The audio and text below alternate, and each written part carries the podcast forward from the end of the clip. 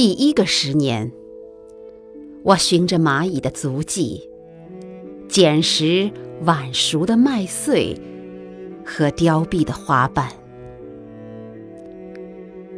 另十年，我为青春打工，为理想流汗。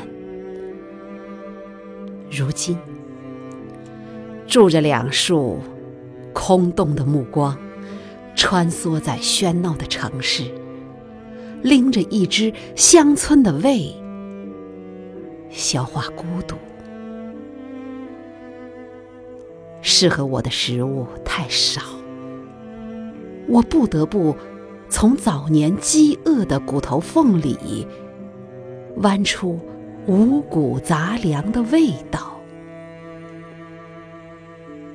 我还年轻，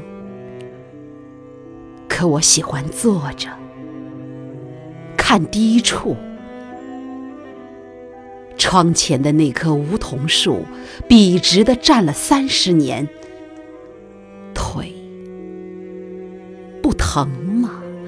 腰不酸吗？